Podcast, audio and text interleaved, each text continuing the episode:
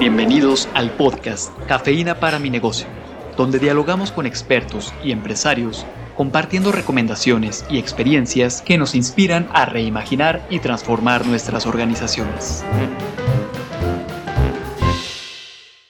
Qué gusto escucharnos, poder platicar una vez más en este espacio que es Cafeína para mi negocio. Carla Carrillo, quien siempre me acompaña en este espacio, y hoy con una invitada muy especial. Claro, ella es Susi García Cortés. Tengo el gusto de conocerla desde que era estudiante aquí en el ITESO. Y bueno, ella viene a contarnos un poco de su historia de vida y de cómo esto pues ha ido determinando mucho de lo que profesionalmente ahora hace, que me parece que es muy padre, que también podrá contarnos. Pues bienvenida, Susi, ¿cómo estás? Muy bien, pues antes que nada, muchas gracias por la invitación y pues contentísima de estar aquí. Susi, cuéntale un poco a nuestros escuchas quién eres, de dónde vienes, esta parte de tu vida y de cómo llegas también a la ciudad. Antundo, Yenani, Susana, takuya ño sabi tabi bashita kani nondo keva katha chointa kathi tashaibdona canto shimbashi. Pues buenos días, mi nombre es Susana García, soy mixteca, este, pues hablo el mixteco. Yo vengo a contarles un poquito entonces de mi experiencia. Soy mixteca de Oaxaca, porque sabemos que hay en Guerrero y en Puebla. Yo soy de Oaxaca y pues eh, todo esto empieza desde que eh, empecé a estudiar aquí en la universidad. Bueno, desde, tan, desde antes siempre he estado trabajando con mi comunidad, como que estamos muy allegados a pesar de estar viviendo ya en Guadalajara. Eh, mis papás, pues por cuestiones que todo mundo ya sabemos de las falta de oportunidades allá en mi pueblo, pues tienen que salir a la ciudad. Entonces les toca llegar aquí a Guadalajara, establecerse.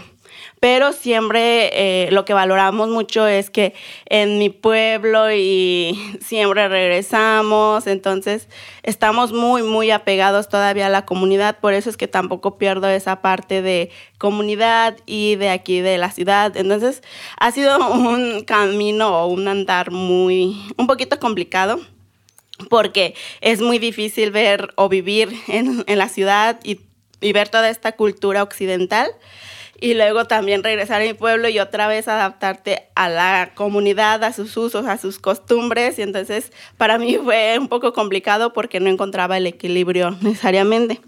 Y también el choque cultural que hay entonces llego, tengo la oportunidad de estudiar y mis papás siempre me apoyaron en esa parte que ya tenían la visión de, pues vamos a, buscar una mejor vida, entonces metemos a los hijos a la escuela, ¿no? Entonces me metieron a mí a la escuela, pasé y en la fase en donde llega la, la prepa, entonces me dicen, pues si vas a continuar estudiando es para que termines, ¿no? Porque en la comunidad no había muchas oportunidades para las para las personas de ahí y todavía si eres mujer, pues era más complicado porque pues las mujeres normalmente se casan, tienen hijos y todo eso.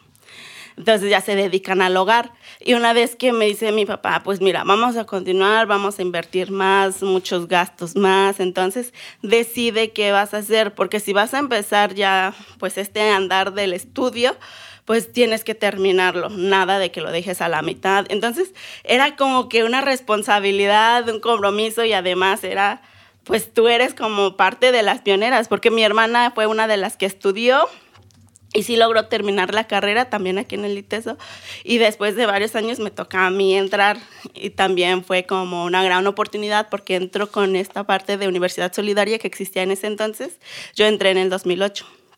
Y ya después eh, dice mi papá, pues si vas a, vas a entrar, vas a terminar. Entonces yo, yo ya de por sí tenía con eso, ¿no? y luego vengo buscando porque pues no es muy barato. Entonces digo, pues voy a buscar una beca. O, Y además en, la, en la, este programa que estaba, que era Universidad Solidaria, sí daban esa oportunidad de conseguir una beca. Me hacen un estudio socioeconómico y todo, pues cumplo con todo. Y además tener el perfil de, de ser una persona que ayude a la comunidad, que pertenezca a la comunidad y que seamos pues agentes de cambios tal Claro. cual. Y entonces pues tenía todo eso porque pues digo, siempre he estado participando. No, lo otro era los, eh, la calificación, que tampoco era tan burra. Entonces dije, pues, pues está bien. Eh, ya hice el examen, hice todo y ya y tenía que mantener el promedio y todo. Entonces pues desde ahí era muy complicado. Y ya después que egreso, yo digo, no, pues es que tengo que cambiar la vida. Bueno, no cambiar la vida, pero sí mejorar un poquito más esta, esta parte de las comunidades de los pueblos originarios. Y ya, este, cuando egreso, no, durante la universidad yo siempre dije, voy a hacer proyectos, voy a hacer esto. Yo no, yo no conocía esa palabra de consultoría o asesoría. Y ya, una, y ya durante el programa pues fui aprendiendo de que hay consultores, hay asesores, porque estudié administración de empresas aquí en el ITESO. Entonces cuando egreso me dicen, eh, busco trabajo, pues es bien difícil, no, consegui- no conseguía trabajo, después entro y, y empiezo a trabajar en oficina y así es como muy rutinario y no era como muy lo que yo buscaba. Hasta que se abre una convocatoria en el CUE, que es en Centro Universidad de Empresa, en donde había este programa de, de dar asesoría y acompañamiento a los, a los productores o a los pequeños negocios, le llaman. De Y- Juanacatlán, Susi. Ajá, en Juanacatlán, Sí. allá por el Salto.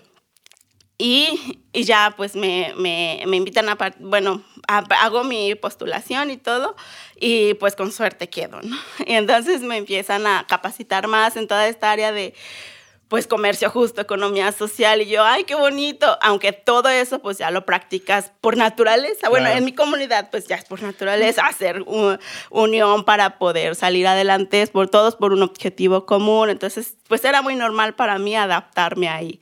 Y dije, ah, sí, yo ahora estaba buscando esto, trabajar con la gente, ir a ver su contexto, así pues experimentar la vivencia así bien, bien de cerca. Y entonces ya empiezo a trabajar ahí en Juanacatlán y aprendo a, a, a todo, todos estos nuevos, eh, pues nuevas formas de hacer economía. Y me gusta mucho. Y se termina el proyecto porque este proyecto duraba dos años. Y después vienen otros y me, ven, me vengo también a capacitar en un diplomado a quien, que también, yo creo que soy hija de ITESO, ya casi. casi. Porque después de que sale de ITESO, trabajo en el ITESO y luego busco otra vez el diplomado de economía solidaria. Pero en el ITESO y luego otros cursos que vienen de consultoría en el ITESO, que por estar trabajando también requería que pues, buscáramos estas capacitaciones. Y pues yo dije, estoy olvidando un poco la comunidad, y, pero sí estoy haciendo lo que me gusta, que es ayudar a la gente menos privilegiada, ¿no? Pero se acabó el programa, ya no tuve eh, oportunidad de, continuar en esa línea. Dije, no, pues este, yo quiero también hacer algo por los artesanos, que mis papás son artesanos, comercian sus productos. Eh, cabe resaltar que eh, la cultura mixteca trabaja mucho con la palma, tejido de palma, y mis papás siempre se dedicaron a eso. Y entonces yo pues le digo, pues vamos a darle, a dignificar todas estas culturas. De por sí siempre he estado trabajando con mi hermana en un grupo que se llama Sueño de Mujeres Mixtecas, puras mujeres. Y esas mujeres se dedican a, visibilizar sus artesanías, a dignificar su cultura. Y yo siempre las estuve acompañando y todavía las acompaño. Y me dicen, y yo digo, no, yo digo, ay, no, pues tengo que hacer ya algo más grande porque pues no podemos quedar nada más así en, en expos y cosas así. Y fue cuando empiezo yo otra iniciativa que es la de ñoy, cultura en tus manos. ñoy, que es una palabra en mixteco que, que se traduce como comunidad, mi gente o mi pueblo, algo así. Sí, algo así, no lo puedo traducir literal. Pero ñoy eh, lo empezamos mi, una de mis hermanas y yo y decimos, pues es que el objetivo de ñoy va a ser dignificar y, a, y, ser como una red para todos los artesanos, sobre todo de pueblos originarios. Y que seamos nosotros como pues ahí el punto de encuentro o que, eh, o que nos busquen para poder llegar a más gente. Y entonces empezamos haciendo materiales, a dar... Um, a, dar eventos, eventos culturales donde hacíamos danza, música, Y poco a poco, pues él fue requiriendo pues, crecer y la gente solicitaba otras cosas, entre ellas los talleres, que son los que yo doy. Talleres en la lengua empezaron a pedir, pues a ver cómo había mucha como falta, un poquito de ignorancia sobre la lengua, que lo confundían un poco. Entonces dices, no, pues es que yo no hablo huirrárica, ¿no? Porque son los que hay aquí en Jalisco. No, yo no hablo náhuatl. Entonces, ¿tú qué hablas o qué? Y yo, pues hablo mixteco. Hay muchas lenguas en México. ¿Cómo es posible que no, no conozcan? Y con apenas algunos conozcan náhuatl, ¿no? Entonces dije, no, pues ahora vamos a sumar esto de los talleres de lengua. Y, empezamos a hacer nuestros materiales y todo así como para poder ya dar como más profesionalismo a nuestros talleres y empezamos a dar esos talleres de lengua mixteca donde enseñábamos a la gente, donde enseñamos a la gente a hablar algunas o a entender algunas palabras en mixteco, una de las variantes porque el mixteco tiene 81 variantes, si no me equivoco, entonces es muy difícil de unificar. Y entonces siempre aclaramos eso, que el mixteco que les vamos a compartir ese día o en ese taller es el mixteco de mi pueblo, que es de Silacayoapan, pues todo el nombre, ¿no? Y de Oaxaca. Y que a lo mejor yo hablo mixteco y hay otra persona que habla mixteco, pero no nos vamos a entender por esto, por las diferencias o las variantes dialectales. Y eso la gente, ah, no manches, que no sé qué. Y entonces como que te emociona mucho porque la gente te motiva a, o se interesa, dices, wow, como que les abres la, el panorama de que, ay, no manches, hay un montón de lenguas y hay muchas cosas que, que ayudan a que... a que realmente México sea multicultural o pluricultural. Y ya después se fueron abriendo más talleres y dije, vamos a compartir lo que son los talleres artesanales también, porque en los talleres artesanales la gente empieza a, pues, a trabajar y a hacer ellos sus propias artesanías y ahí ven que no es fácil. Y entonces ahí de cierta manera nosotros buscamos que la gente valore el trabajo hecho a mano, ya sean de los mestizos o ya sean de nosotros como pueblos originarios, son artesanías son hechos a manos y entonces hay que valorarlo. Entonces cuando les empezamos a enseñar tejido, dicen, no manches, ¿y eso a cuánto lo das? No, pues pagan por ellos 30 pesos, 40 pesos. No, manches, yo no voy a vender eso. Yo lo vendería en 100, 150, mira lo que me tardé, dice. y a veces, me costó. Ajá, y a veces teníamos un taller muy complicado que era el de, pues hay un tejido súper sencillo que hacen en, pues se supone que deberían de hacer en una hora. Y hay un taller más complejo, avanzado, que deberían de hacer en tres horas o dos, si son muy hábiles. Pero ese día que hicimos el primer taller fue súper eh, no sé, súper tardado, porque se tardaron cinco horas en hacer. Bueno, y ni lo terminaron, se lo llevaron de tarea. Ajá. Y entonces dije, no manches. Pero sí estamos dando como esta parte de sensibilizar a la gente, de que entiendan el por qué es importante valorar estas o dar el precio justo, como decimos, el precio justo a nuestro trabajo. Y eso también yo, eh, gracias a la consultoría y todo el paso que pasé por el ITESO, valga la redundancia.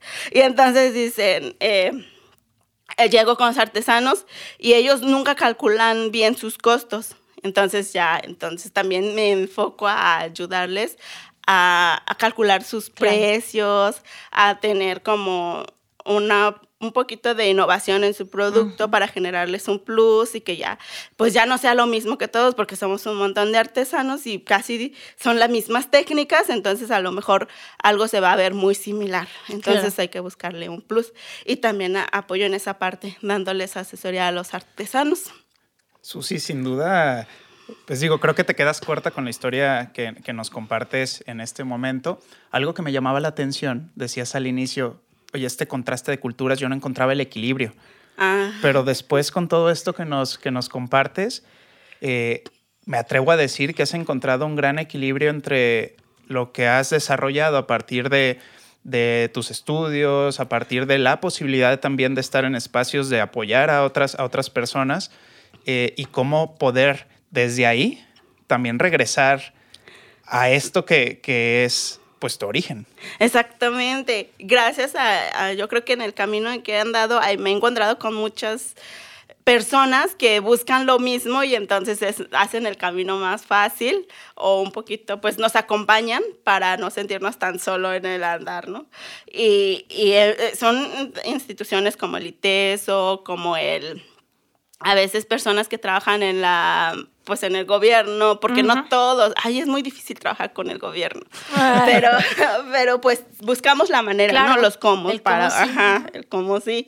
Y, y, otras de las con las que trabajamos muy de cerca también es con la Fundación Causa Azul, donde trabaja Sol, que todos conocen aquí también.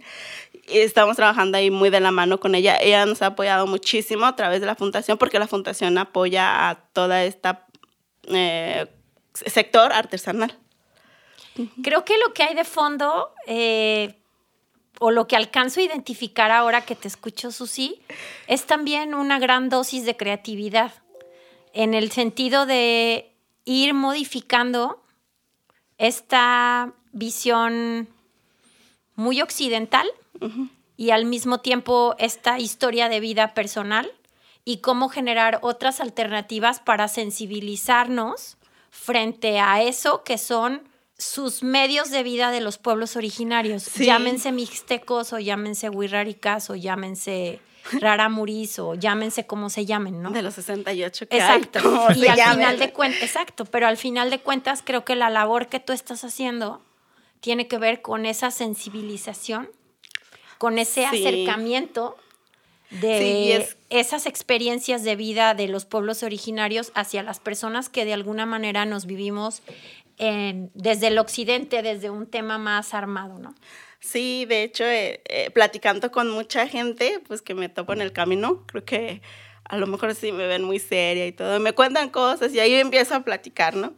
Y entonces llegamos a la conclusión de que México es un país multicultural, pero la gente que habita en el país a veces no tiene como una identidad propia y eso complica demasiado la situación del país, porque como bien dicen, México tiene todo, todo, o sea, no le falta nada, tiene todos los recursos para poder ser un país de, de primera para la gente y también para a nivel mundial, ¿no? Pero por la misma gente que a veces se pierde un poco, entonces dices, ¿cómo lo sacas de ahí? Y a veces es por eso, por su misma falta de, identidad o su, así como una identidad muy arraigada para que la defiendan, para que se sientan orgullosos, para que podamos trabajar todos juntos y no tener envidia de nadie, ¿no? Porque digo, ay, ¿para qué le voy a enseñar si va a aprender y luego me va a quitar la chamba? No, o sea, el sol sale para todos, dice en mi, en mi casa. Entonces, es, compartir, no tener envidia, saber que tú eres único y no vas a poder, eh, y no vas a perder si compites con alguien. Y además eso es como nada más en la mente. Tienes que ser como muy orgulloso de tus raíces, muy orgulloso de tu persona, de tu profesión, de tu trabajo, pero, o sea, abrazarte de eso para poder salir adelante. Pues qué invitación para todos y todas las que nos escuchan, sin duda eh, no solo desde la labor que cada, cada uno y cada una de las personas realizan, sino desde, desde esta esencia que, que tenemos, que nos hace diferentes, únicos, pero a la vez nos da posibilidad de, de hacer comunidad. Muchas gracias, Susi, por pues estar muchas gracias por la invitación. Tashabinton, apréndanselo. Tashabinton, Muchas gracias por la invitación. Gracias a ti, Susi. La cafeína comienza a hacer efecto. Compártanos sus impresiones en la sección de podcast de nuestro sitio web universidadempresa.iteso.mx.